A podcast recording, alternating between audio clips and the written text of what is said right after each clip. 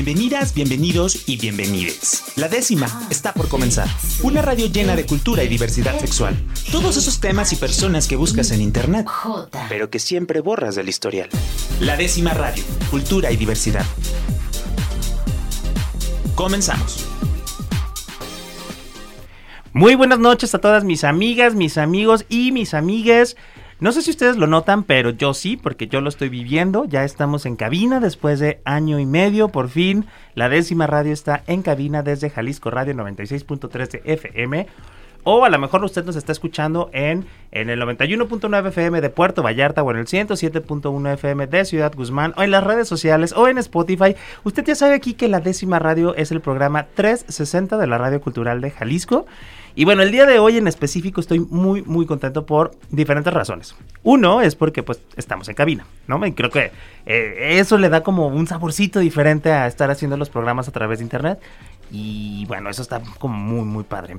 Dos, porque estamos festejando el segundo aniversario de la décima radio. Este espacio que semana con semana, los miércoles de 9 a 10 de la noche, tiene para usted temas de diversidad sexual en todo el amplio espectro de lo que ello implica. Temas de salud, de cultura, de salud mental, de prevención de temas de sexualidad, eh, personajes, literatura, pintura, etcétera, etcétera, etcétera. Muchísimas cosas, ¿no? Entonces, creo que es un, es un gran acierto por parte de, de nosotros aquí en Jalisco poder tener y hablar de este tipo de temas todas las semanas como se tienen que hablar, ¿no? Como de frente con las palabras que son y con una base pues científica estudiada y todo lo demás. Entonces, eso por otra parte. Y la tercera es que también estoy muy contento porque para festejar este segundo aniversario, pues nos acompaña Lourdes González, quien es la secretaria de Cultura de Jalisco, que bueno, tiene una amplia trayectoria ya en la producción cultural y ahora está al frente de la, de la institución que rige la política cultural del Estado y pues viene aquí a celebrar con nosotros en la décima radio. Bienvenida, Lourdes. Muchas gracias, Rob. Un saludo para toda la gente que nos está escuchando a través de las distintas frecuencias en Guadalajara, en Puerto Vallarta, en Ciudad Guzmán. Muchísimas felicidades por este segundo aniversario y muchas gracias por la invitación. Qué emoción además compartir contigo ahora la cabina en vivo después de tanto tiempo. Muchas gracias. Oigan, por aquí ya me, ya me este, sentenciaron de que a lo mejor yo soy el que sale entrevistado, pero bueno, vamos a ver aquí cómo se da. Y creo que es muy importante el día de hoy contar con tu presencia aquí, Lourdes, porque digo, has estado desde la parte pues, de la gestión privada, ahora en esta parte de la creación de políticas públicas, y a lo largo de la historia del desarrollo, de la, de la historia más enfocada a la diversidad sexual, la cultura siempre ha sido una aliada imprescindible para el movimiento del reconocimiento de derechos de diversidad sexual, ¿no? Desde la pintura, desde el cine, desde la música, etcétera, etcétera, etcétera. Y bueno, pues ahora que, que, que, te toca como impulsar todas estas partes en Jalisco, ¿cómo ves todo este movimiento que se ha dado en Jalisco recientemente que creo que fue explotado? ¿Cuántos años tienes, Rob? 33. Qué joven eres. bueno, mira, Jalisco, Jalisco, Guadalajara, sin duda han sido lugares fundamentales para entender la escena de la diversidad, no solo en México, sino me parece a nivel Latinoamérica. Han sido puntos que por muchas razones, este, y en muy breve eh, estaremos presentando un proyecto justo a propósito de la memoria en, términos de visibilidad de la diversidad sexual. Bueno, dicho lo cual, eh, yo empecé a hacer producción hace 20 años, ¿no? Estaba saliendo de la carrera de psicología. Eh, y por supuesto, como, como, he podido estar de cerca en diversos momentos, no solo desde el ámbito privado, también desde ser parte de, las instituciones públicas en diferentes momentos, por supuesto que la vida, no solamente en términos de políticas públicas, sino, te pongo un ejemplo, yo trabajaba en Zapopan en el 2000, del 2004 al 2006. Y de pronto, el director, en ese entonces Guillermo Gómez Mata, transfiere a una chica, chique, a las oficinas centrales donde nosotros estábamos. ¿Qué había pasado? En una biblioteca se habían quejado de que de pronto el bibliotecario llegó vestido de mujer. Entonces, estoy hablando del 2004. Me acuerdo que Guillermo me dijo, ¿qué hago? No había todas estas asesorías que de pronto hay, la Dirección de Diversidad Sexual, etcétera, para comprender primero, qué hacer con un trabajador o trabajadora que presentara este, pues esta inquietud, esta necesidad, lo que, lo que fuera que, que, estuviera pasando en ese momento. Lo real es que teníamos un bibliotecario que un día llegar y ser cotidianamente hombre, se presenta, entonces no sabemos nosotros en ese momento, no supimos socializarlo con la biblioteca o con los usuarios de las bibliotecas, hubo las quejas, no teníamos las herramientas en ese momento y como resultado se cambia a, a, las oficinas centrales. Y cuando llega, nosotros los que se supone que sabíamos, no sabemos cómo nombrarlo.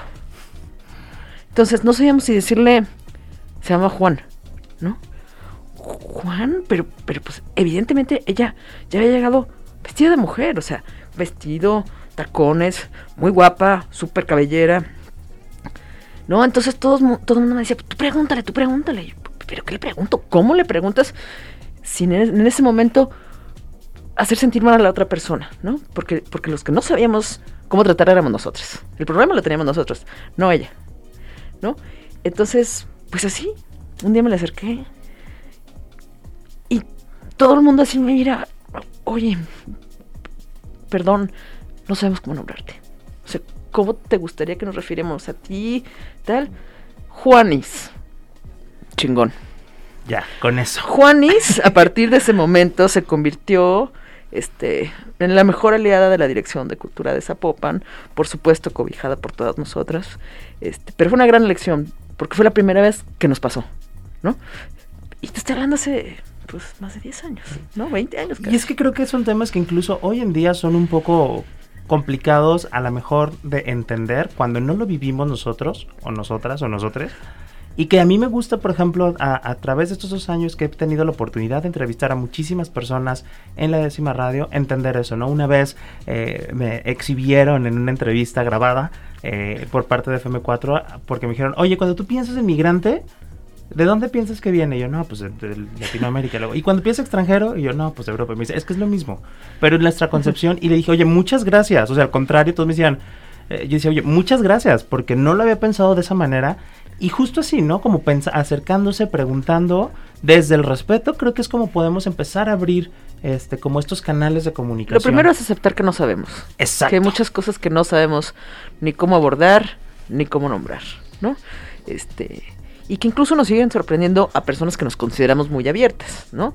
Toda la situación que ahora está pasando con una mayor visibilidad, lo trans, por ejemplo, ¿no? cómo, cómo lo incorporamos como parte de, nuestra vida cotidiana. Tú tienes 33, yo tengo 43. De tu generación a la mía, voló.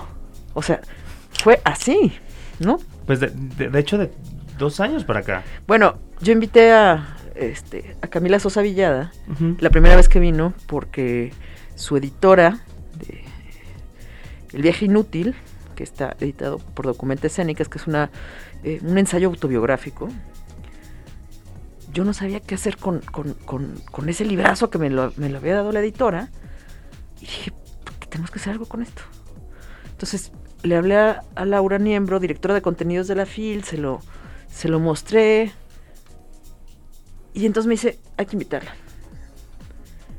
Bueno, logramos conseguir fondos porque en ese, en ese, en ese año la FIL no la podía traer. Pero nos abrió todos los espacios de la FIL. Y por primera vez, Camila Sosa Villada fue la mujer trans que llenó el Rufo y que fue una prepa y que todos los que estábamos ahí no podemos sentir más respeto. Este, a mí me sorprendió muchísimo las y los chavos de prepa. El respeto con el que le hablaban, con el que la leyeron, ¿no? Ese, en ese año, obviamente, todavía no ganaba el Sor Juana. Entonces, pues era una especie de experimento, ver qué va a pasar en, las prepas, no solamente en la fila, en las prepas, ¿no? Y en, y en la presentación de, del viaje inútil está en las redes, está en el canal de la FIL. Si tienen oportunidad, véanlo, vale muchísimo la pena. Y bueno, siguiente año, Camila Sosa Villada gana por primera vez el premio Sor Juana, una mujer transgénero. ¿No? Entonces, travesti. Ella, ella me explica que, que en Argentina no hacen estas diferencias, ¿no? Que, que, de pronto nosotros hacemos. Bueno, una mujer travesti, como ella se define, Gana el Sor Juana. Gran noticia. Me parece que es una gran noticia, que explota, que era impensable pensarlo. Impensable, pensarlo, ¿ve? Nomás. Impensable hace 10 años. O sea, entonces... De entrada el imaginar, digo, y a lo mejor aquí, este, porque es una realidad de que luego el estereotipo o el prejuicio que se tiene o se tenía sobre personas trans era que solo se podían dedicar al trabajo sexual y que muchas de ellas cargaban con ese lastre que era, oye, quiero trabajar, ¿no? Y era de, oye, pues sí, pero entonces no tenían sus papeles en regla. O sea, era como toda una, una, situación contextual. pero el, problema la tenemos nosotros como contexto. El problema es que mientras no construyamos espacios de apertura para ofrecer trabajos, se va a seguir con este prejuicio. Este, Camila Sosa Villada cuenta en varios de sus relatos, como tuvo que pasar por la prostitución, por supuesto, porque el promedio de asesinatos, de muerte, de, con las personas trans lo estamos viendo en esta ciudad. Y es tremendo y es dolorosísimo que sigan sucediendo crímenes de odio por cualquier diferencia, preferencia, por, cualquier, por cualquier, Pero creo que justo eso es lo que es interesante aquí. Creo que se necesitan personas que desde en estas partes como públicas o de espacios de generación de políticas públicas o de proyectos se atrevan, ¿no? Como tú dijiste en ese entonces, bueno, nosotros defendimos a Juanis, que luego a mí ya me tocó conocerla. ah, ¿tú la este, conociste? Yo estuve en Zapopan del 2012 al 2015. Ah, pues entonces te, suena bien. claro, la conozco perfecto, este, a Juanis, pero algo que por ejemplo a mí me marcó mucho es en el 2014 íbamos a hacer una presentación del libro de los Jotos de Jaime Cobian, que es una recopilación histórica de cómo la palabra Joto se ha nombrado a lo largo de la historia. No voy a quemar gente, no voy a quemar lugares, pero en un lugar público nos dijeron a nosotros de, no, no creo que sea el lugar para presentar ese libro. Por supuesto. Así, y yo y nos quedamos así como, o sea, ¿qué, ¿qué, hacemos, no? O sea, digo, se presentó en otra parte, se le dio el apoyo, ta, ta, ta, pero era, o sea, ni, era como, era como de, ¿qué nos van a decir por presentar un libro que se llama Los Jotos, no? Y era como, pues no importa, se tiene que hablar de eso también. Y tiene su valor histórico, este, y, litera y de investigación, ¿no? Este, entonces creo que es lo mismo que pasa con Camila. O sea, el, valor de su libro de las malas, que es una cosa bellísima, se valoró por su trabajo. Por supuesto. Y está padre que haya gente que pueda diferenciar eso, ¿no? Y que creo que, pues también, este, ahora pues nos toca, ¿no? Como impulsar esta parte y que creo que en Jalisco se ha hecho mucho de eso, ¿no? Con diferentes proyectos. Sí, por ejemplo, el, el ensayo autobiográfico que te digo que es previo a las malas, es la forma en que Camila llegó a escribir, ¿no? Eh, cómo describe ese, ese viaje donde su madre le enseña a leer, pero su padre es el la que le enseña a escribir, ¿no? Y entonces todo el foco del libro es eso, la relación de una escritora con las letras, ¿no?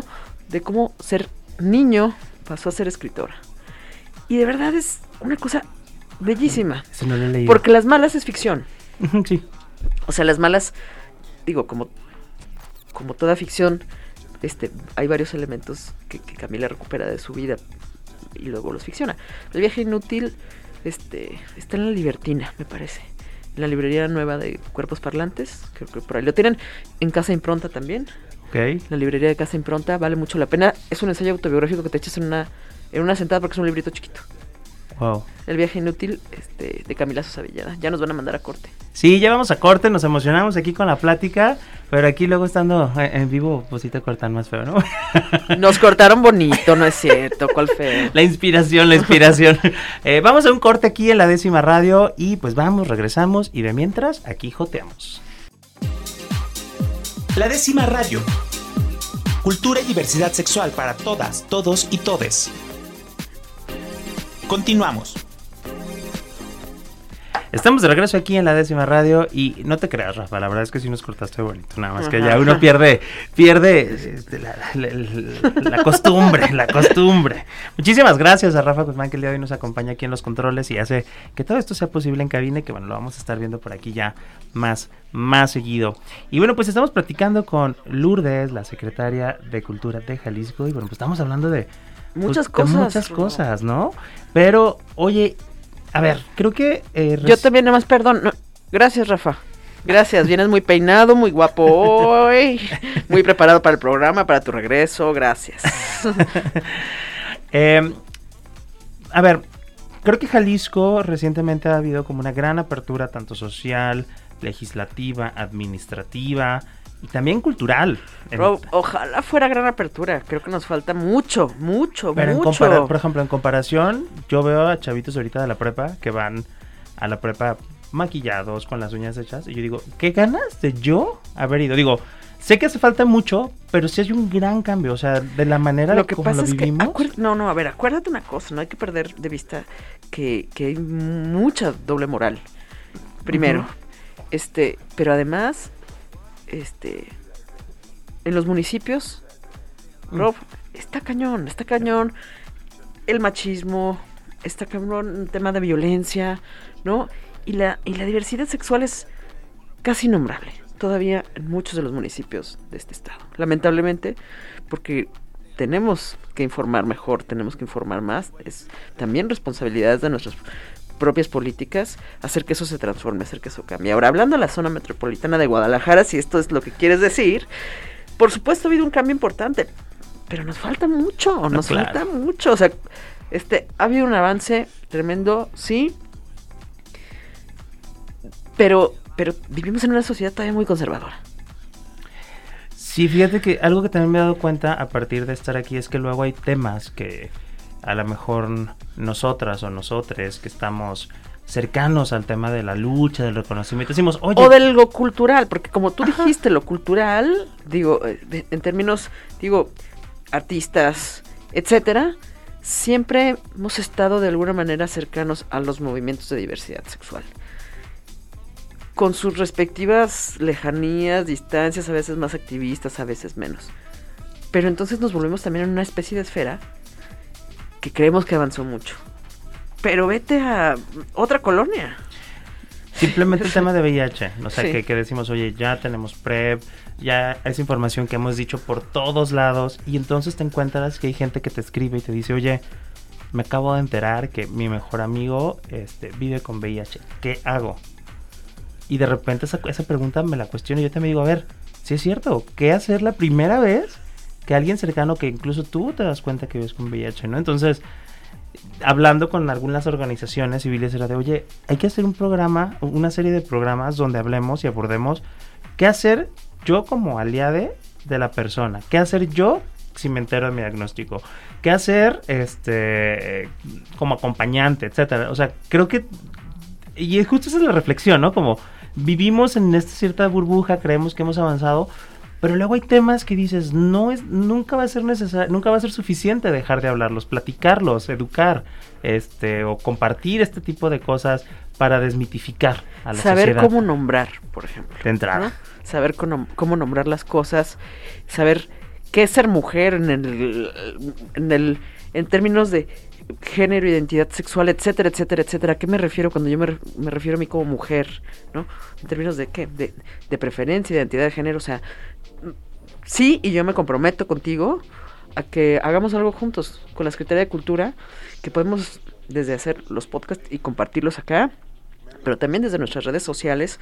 Ahora que mencionabas el tema de VIH, que, de pronto nos parece como tan lejano, aquellos prejuicios tan tremendos, pues no se han acabado. Y es muy bonito el ejemplo que pones. ¿Qué hacemos cuando alguien te dice tengo VIH? ¿No? Yo, yo recuerdo la primera vez que, que alguien me lo dijo, me citó en un bar y era alguien muy cercano a mí, o sea, este, un hombre mayor muy cercano a mí. Y me quedé en shock, o sea, me quedé en shock. Este, lo primero que pensé es, se va a morir en dos minutos, ¿no? Yo tenía, no sé, 20 años. O sea, estamos hablando hace 23 años. Y, y la desinformación que había en ese momento o sea, yo, volteé, ya le veía ser como de y por toda la cara. O sea, ya era como mi propio alucine, mi, mi propia fantasía de la enfermedad. Y pues 23 años sigue vivo. 23 años después sigue vivo. No es la primera ni la única persona que conozco con VIH. Y por fortuna los tratamientos son ahora maravillosos y pueden generar muy buena calidad de vida. Sí, y que creo que eso es muy importante, ¿no? Como también a lo mejor vemos las cosas como algo lejano a, a, nosotros, este, ahora con todo este tema de, las infancias trans, ¿no? Que de repente destapan muchas preguntas y que, y que muchas veces son preguntas como que van acompañadas del juicio, pero luego muchas preguntas es, bueno, al menos desde mi parte es como para poder conocer, ¿no? Porque pues es una realidad que es muy ajena a mí hasta ahorita, ¿no? Entonces es como, esa parte también es, creo que eso, creo que sí, creo que algo que puedo es cómo nombrarlo, cómo reconocerlo en el otro o en la, otra persona sin que, este, sin que interfieran mis prejuicios, porque creo que los prejuicios de uno mismo es como una cosa, pero cuando hablas con otra persona es de, a ver, es la otra persona, es su vida, son sus decisiones, es su historia, ¿no? Entonces, ¿qué puedo hacer? Apoyarle. Yo cada vez tengo, fíjate, este, más casos cercanos de, de chicos trans, o sea, de mujeres que están en su, en su transición. Y por supuesto, cuando, cuando, cuando alguien muy cercano, este, que además yo vi nacer, ¿no? Este, una, una, una generación 18 años menor que yo. Y la, o sea, mi, mi, mi, mi, memoria de ella, yo le veía, bueno, o sea, sí, cierta masculinidad, ¿no? Pero aún así que yo me considero una persona bastante abierta. En el momento en que dice, a partir de aquí empiezo mi tratamiento, no, pues me caían un poco las muelas, ¿no? O sea, por supuesto con, con, con, con él ya, ahora, este, me, me, pide asesorías de cosas literarias, por ejemplo, ¿no? Porque escribe. Por supuesto, el problema fue mi prejuicio que yo tuve que trabajar, ¿no? De, a ver, no que te crees muy abierta, ¿no? ¿Qué tal? y te sorprende, o sea, como que no te digieres la noticia, ¿por qué no la estás digiriendo? O sea, ¿por qué te está impactando? ¿Por qué te está impactando? ¿no? Exacto. Pero, pero ese es un trabajo que hay que hacer personal, que hay que decir por qué, qué me mueve, qué no me mueve, por qué me impacta, qué fantasías tenía yo también de su crecimiento, porque era, no, como, como alguien cercano. Entonces, este, yo creo que el viaje es hacia adentro. Y eso es súper importante porque luego creo que la mayoría de las personas tenemos miedo a ese viaje. Creemos que siempre el cambio está hacia afuera y pocas veces nos ponemos a pensar qué pasa con nosotros, ¿no? O sea, incluso trabajando en estos temas, acercándote, al momento de que te enfrentas a una, a una este, situación real, es como, ay, no, espérame, o sea, yo lo defiendo, y lo, pero hacia afuera, o sea, yo... Todo bien, pero que no sea mi hijo. Todo, o sea, yo respeto a los homosexuales, pero que no sea... No, mi hijo, mejor no. ¿no? Yo respeto a lo que sea, pero mejor de aquí para allá un poco. Exacto, entonces... Pero creo que esa parte lo... Es lo que me encanta de la parte de la cultura, ¿no? Que, que, te, que te puede llevar a esos espacios de reflexión a través de la literatura, a través de la pintura, a través de la música, a través de la fotografía, a través de la lectura. Y que a veces muchas veces sin pensarlo, yo siempre creo que un libro te elige a ti. No, yo creo, yo estoy firmemente de que he comprado libros que los compro hace años y los arrumbo. Igualito, y que de pronto así, Los saco y donde lo abro es como de, ah, ya entendí, ya entendí, ahora sí. Entonces, igual con, con, los conciertos, ¿no? Con, con, las exposiciones a las que a veces llegamos sin saber y la llegas porque la necesitas. O sea, es como esta relación que, la cultura te ayuda a generar estos espacios para que tú puedas pensar, reflexionar e ay, se me fue la palabra, inspeccionarte a ti mismo, ¿no? Entonces, en esa parte creo que, es muy valioso toda la parte que, se hace desde la parte, desde el ámbito cultural. A ver, y ahora va mi entrevista. A ver. Cuéntanos Gotas de Orgullo. ¿Sí? ¿Estoy bien? Sí. Y Cónyuges cónyuges. Ay, bueno, son dos proyectos que, que justo ese es el objetivo, ¿no? Como cómo generamos esa reflexión. Cónyuges eh, es un documental que propone la reflexión de cómo fue la lucha para que se pudiera lograr el matrimonio igualitario en el país. Entonces, este, tuve la fortuna de acompañar a las tres primeras parejas de México, de Jalisco, que se casaron en México y regresaron para reclamar los derechos del matrimonio igualitario en Jalisco. De hecho, una de esas parejas fue la primera que le ganó una sentencia al IMSS para poder afiliar a su esposo. Entonces, esa parte a mí me fascina porque es reconocer el trabajo de los y las activistas que le dedican muchísimo tiempo. Por supuesto, Y que dices, wow. Oye, pero además lo que me parece extraordinario y que me da mucho gusto es que se haya presentado en Chapala, bueno, en Jocotepec, ¿no? En la Casa de la Cultura de Jocotepec. Creo que una de las este, mayores necesidades que tenemos con este tipo de trabajos es poderlo llevar a los municipios, descentralizar el asunto, porque muchas veces ni siquiera se no hay pretextos para tocar el tema a veces en los municipios. De hecho ahí estuvo súper interesante porque también llevamos una colección de carteles de, Amor Más, que es una, eh, una colección de carteles sobre diversidad sexual.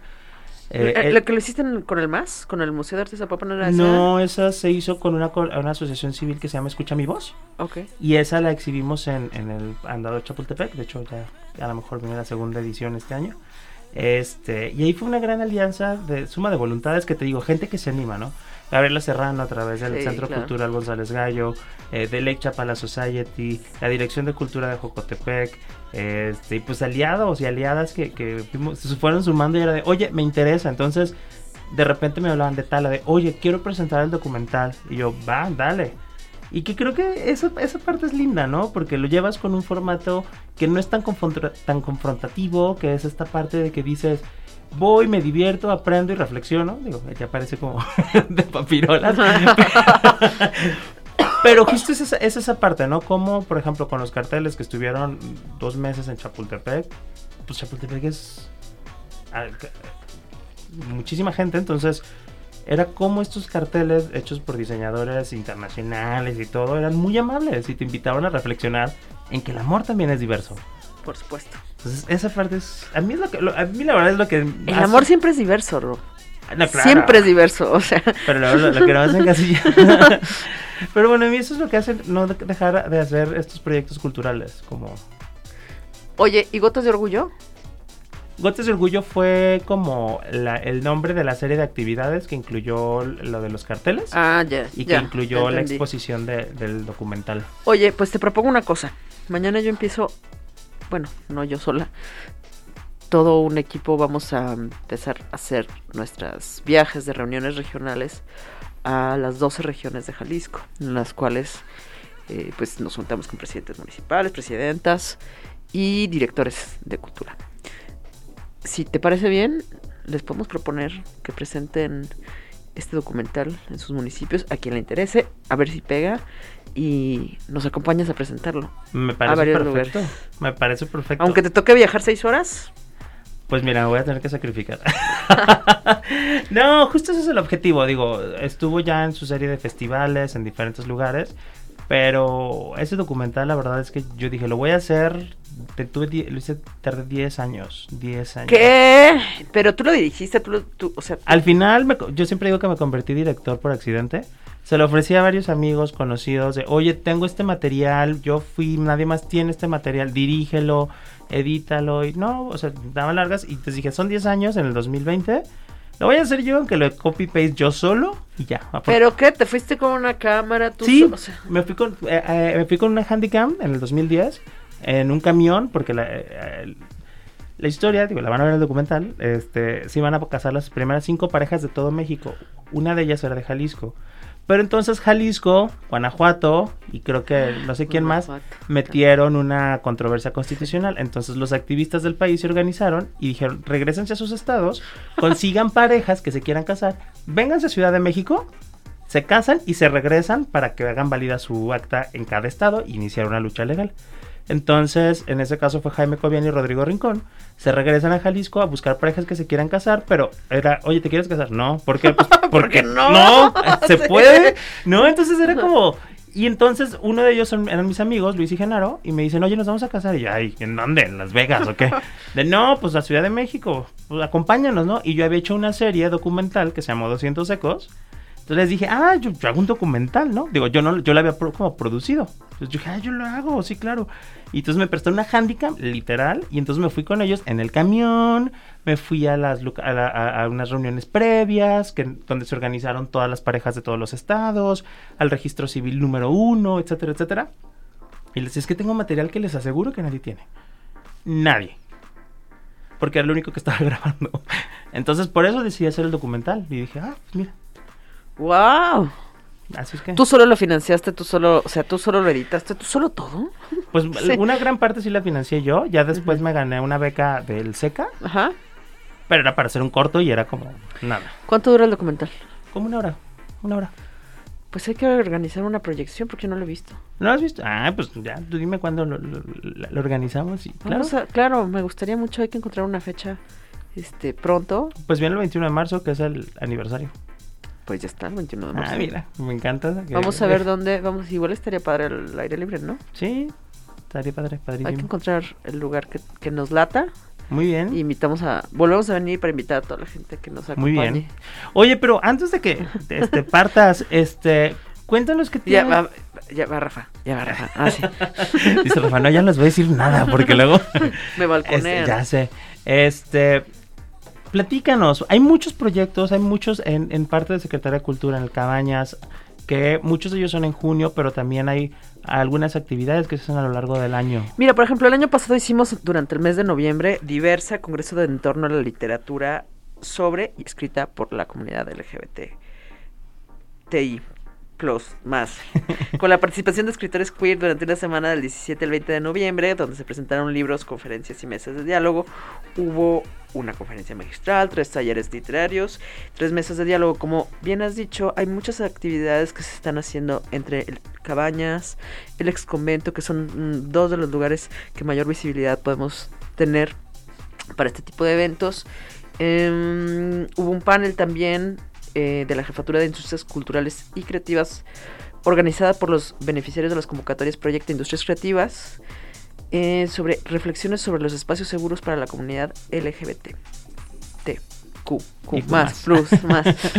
es que me, me- me lo cambian en uno, me ponen uno y en otro otro. Bueno, em, tenemos actividades también fuera del área metropolitana, pero más allá de hablar de lo que ya sucedió, porque podría extenderme em, mucho, me gustaría que invitarles a que nos acompañen, que nos sigan en las redes sociales de Cultura Jalisco, por Twitter, Lourdes Agles o algo así, no me acuerdo, pero este por ahí es fácil encontrarme. Desde Cultura Jalisco, porque estaremos anunciando muy pronto y espero que nos vuelvas a invitar. Claro. Eh, Rob, este, un programa, eh, un, un proyecto importante sobre memoria de los movimientos sociales que han nacido en Guadalajara, en Jalisco. Y bueno, tendremos varias actividades también de manera permanente durante el año. Tenemos una... mm, Un, un- un eje de trabajo llamado Cultura con Enfoque, que atiende temas de género, diversidad sexual, derechos humanos, derechos lingüísticos y pueblos originarios, entre otros temas de, de inclusión social para garantizar el acceso universal a espacios escénicos, museísticos, actividades, capacitación, reconocimiento de todas las diversidades culturales y protección de las lenguas indígenas en Jalisco, ¿ah, ¿verdad?